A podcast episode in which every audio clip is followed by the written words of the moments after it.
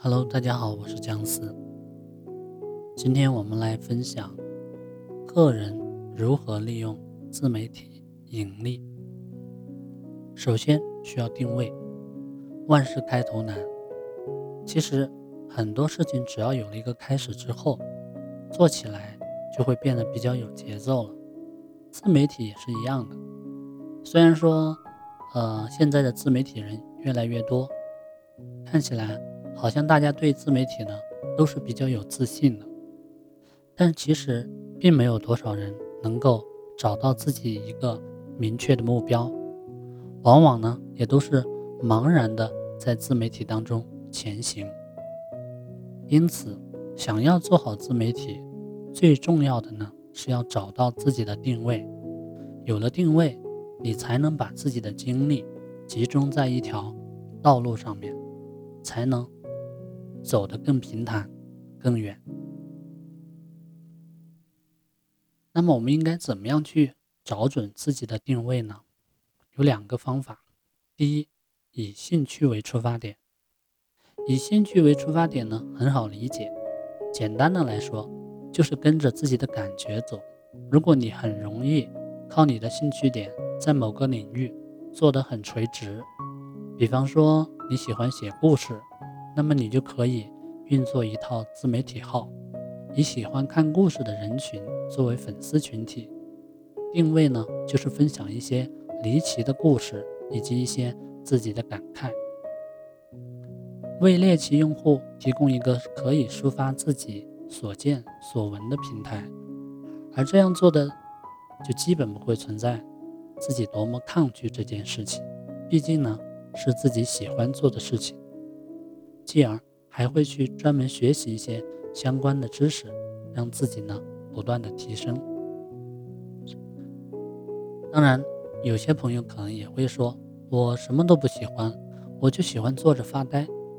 那么我觉得这个也是可以作为自己的自媒体兴趣点的。在互联网这个千变万化的领域里面，没有你做不到的，只有你想不到的。你要明白，最稀缺的。不是内容，而是特别的内容。第二，以自身的特长为出发点，以兴趣作为出发点呢，做自媒体是本着爱好来做的；而以自身特长为出发点，则是本着自己的硬件条件来做的。特长和喜欢并不能混为一谈，做自己最擅长的。大部分呢都是一些专业的领域，跟自己的职业有关。比如说你是从事网站建设的，那么你自然很擅长一些网站建设方面的工作。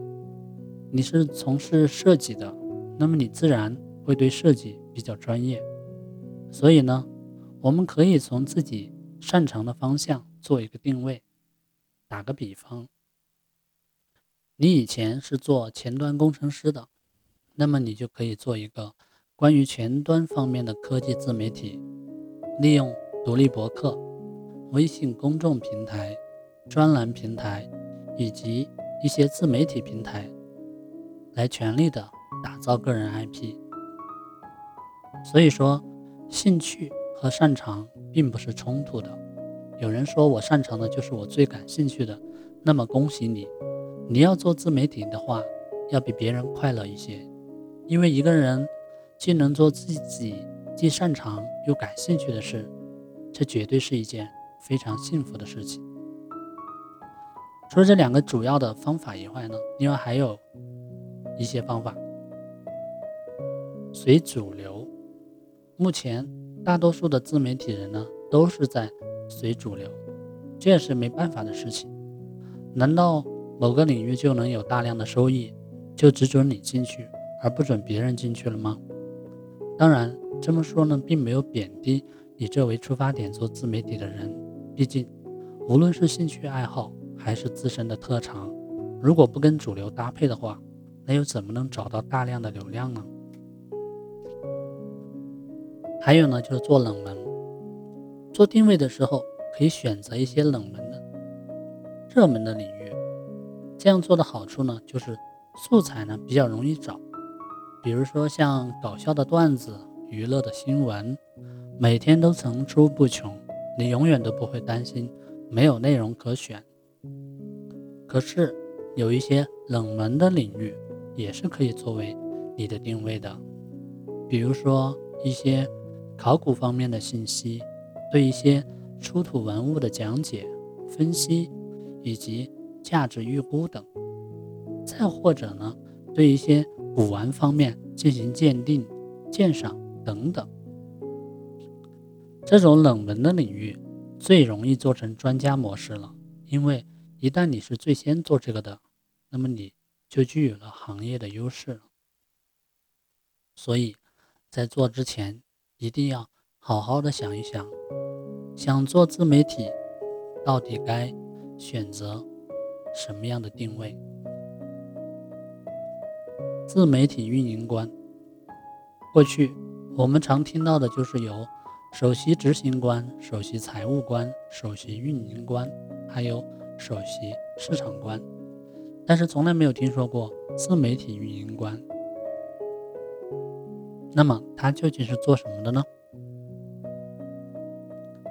自媒体运营官呢，是互联网时代的一个新岗位，市场的。强烈需求为这个岗位良好的发展前景指明了方向。自媒体运营官主要负责企业自媒体项目的运营以及自媒体团队的建设，要主持负责企业自媒体，比如说像企业的官网、微博、微信公众号、APP 等自媒体平台的一个策划、运营和推广，并且呢。及时的跟踪评估自媒体营销方案的实施效果，维护客户关系，拓展自媒体的合作伙伴。企业的客户在哪里，自媒体运营官就在哪里。若你想要做好自媒体运营官，那么你就要成为企业里面最关心客户状态、最了解客户需求、最会优化项目的创新型人才。当然，你还得有管理社群的能力。毕竟，用户就是你的资源。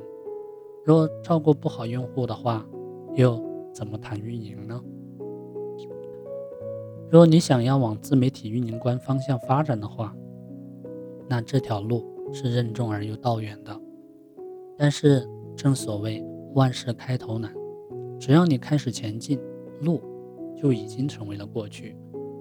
自媒体运营官呢，简而言之呢，就是运营自媒体的人。那么，首先你就得明确你是否对自媒体感兴趣。